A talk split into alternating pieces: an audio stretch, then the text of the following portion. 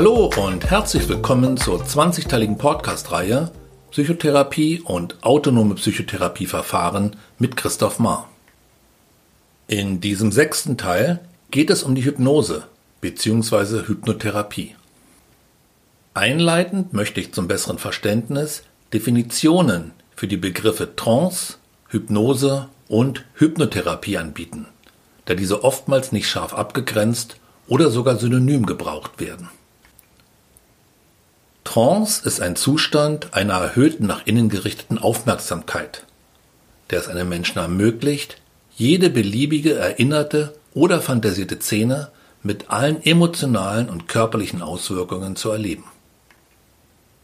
Hypnose steht für Methoden, mit Vorzug sprachliche Interventionen, die der Hypnotiseur systematisch anwendet, um seinen Hypnotisant in Trance zu führen.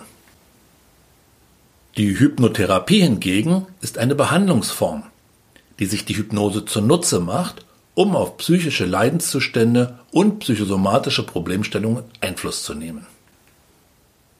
Die Hypnose ist, wenn auch unter anderem Namen, bereits seit Jahrtausenden bekannt. Entsprechende Keilschrifttexte der Sumerer gehen bis ins dritte Jahrtausend vor Christus zurück.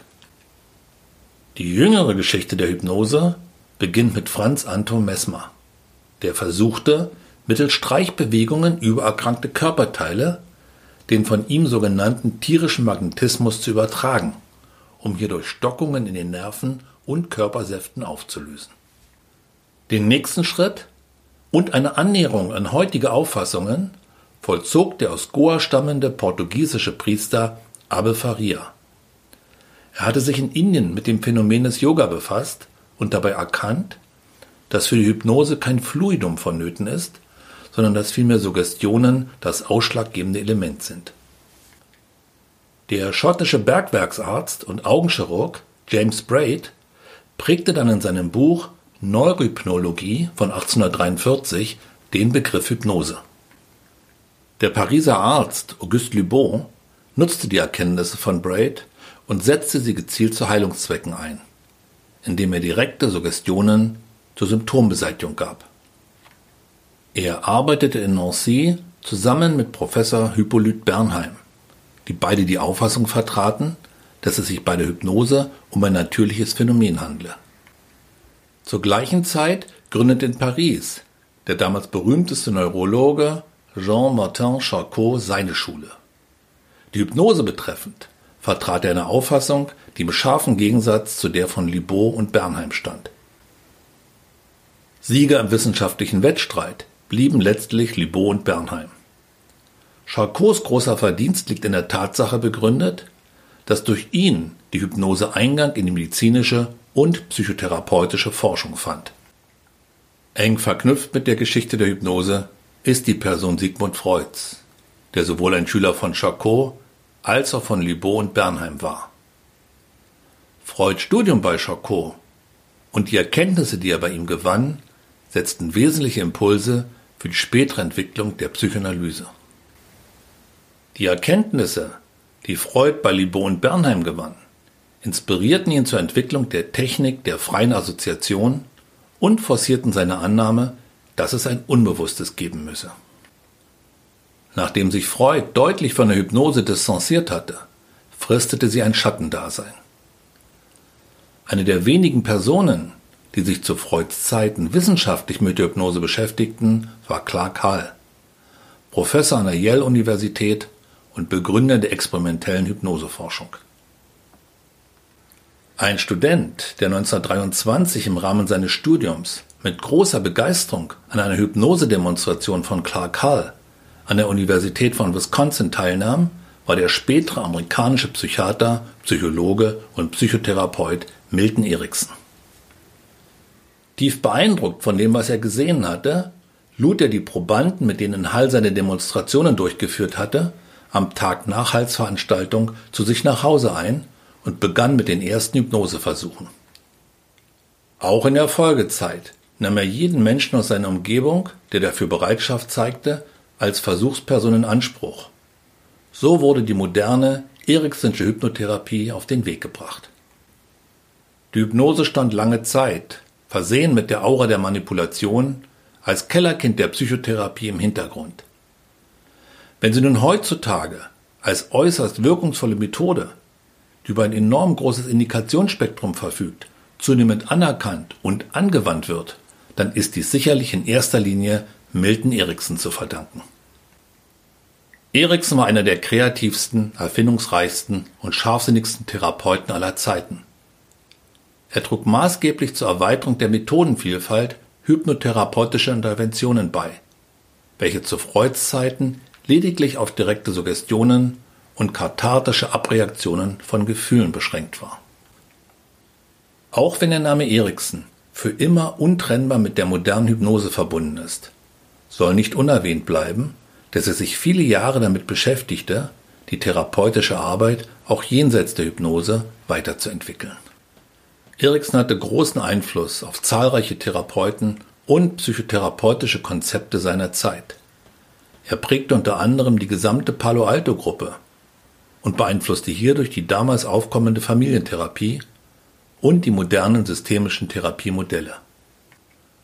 Zudem war er das zentrale Vorbild für die Entwicklung der lösungsorientierten Kurztherapie von Steve DeShazer und stand gewissermaßen auch Modell für das Konzept des neurolinguistischen Programmierens, kurz NLP. Eriksons Blick war zutiefst positiv und richtete sich auf das, was möglich war. Es ging ihm nicht um die Korrektur von vermeintlichen Fehlern, sondern um eine Erweiterung des Spektrums der Wahl- und Ausdrucksmöglichkeiten eines Menschen. Entgegen der vorherrschenden Ansicht der orthodoxen Therapie seiner Zeit sei das Unbewusste nicht als Moloch widerwärtiger Impulse und Vorstellungen, sondern als eine positive Kraft und einen Speicher schier unerschöpflicher Ressourcen. Hören wir Milton Erickson und einen seiner Schüler Ernest Rossi. Wir betrachten Hypnotherapie als einen Prozess, durch den wir den Menschen helfen, ihre eigenen Assoziationen, Erinnerungen und Lebenspotenziale für die Erreichung ihrer eigenen therapeutischen Ziele nutzbar zu machen. Hypnotische Suggestion kann den Gebrauch von Fähigkeiten und Potenzialen erleichtern, die in einem Menschen bereits existieren, aber aufgrund mangelnden Trainings oder Verständnisses ungenutzt oder unterentwickelt bleiben. Die Ericksonsche Hypnotherapie beruht von Anfang an auf einer respektvollen, kooperativen und gleichberechtigten Mensch-zu-Mensch-Beziehung. Sie erachtet die Trance als einen natürlichen, von innen ausgelösten Zustand und betrachtet Symptome als intelligente und kreative Botschaften des Unbewussten mit Symbolcharakter. Erikson vertrat unbeirrt die Meinung, dass in einer Therapie die Selbstheilungsprozesse dem Klient nicht äußerlich einzuflößen sind, sondern hielt es für wesentlich effektiver, die Potenziale des Klienten von innen her aus einem Fähigkeits- und Erfahrungsspeicher aufzubauen. Erkennen, was beim Klienten an Ressourcen vorhanden ist, um diese dann für den Veränderungsprozess nutzbar zu machen, macht besonders deutlich, dass der Klient alle Veränderung selbst vollzieht.